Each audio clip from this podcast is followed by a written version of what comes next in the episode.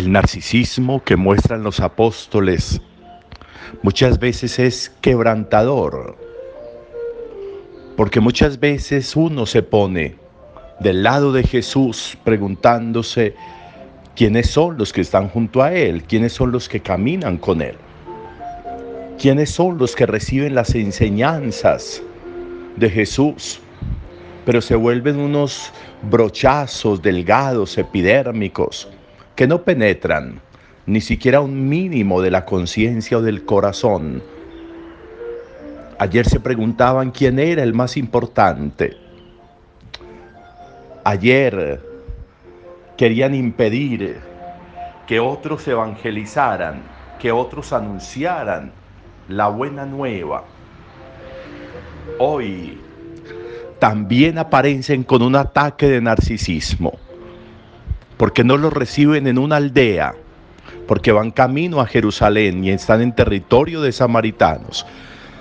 Entonces quieren pedir que caiga fuego del cielo y acabe con todos.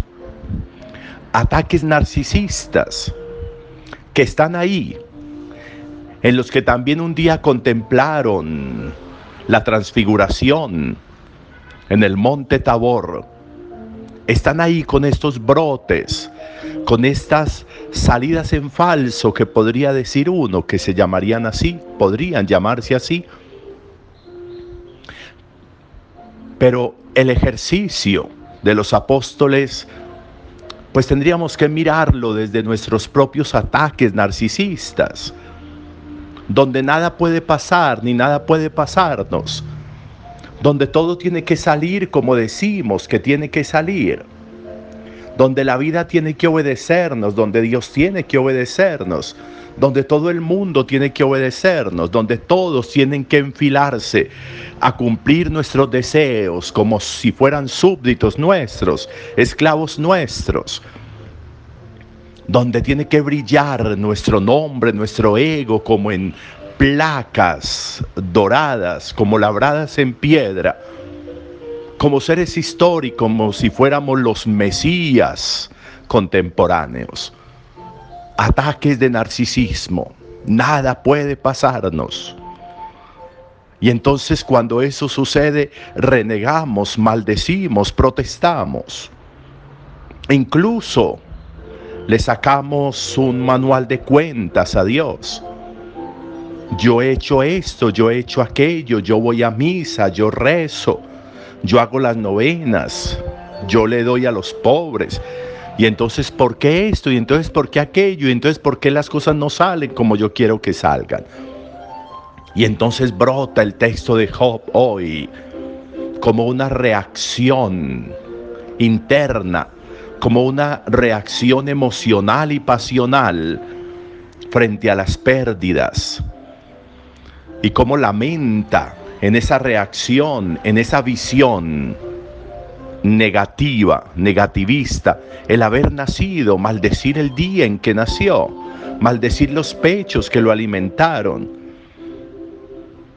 Cómo aparecen las pasiones y las emociones, mandando y gobernando sobre lo real.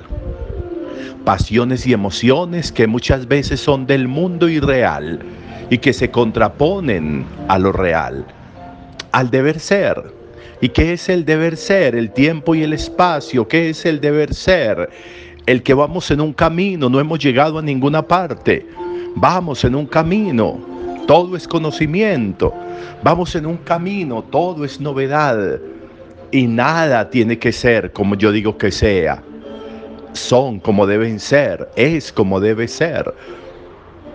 Y la madurez y la salvación y el crecimiento, si queremos llamarlo así, radicaría en mi capacidad de conocer el camino nuevo y de reconocerme ahí, en ese camino, en esas novedades.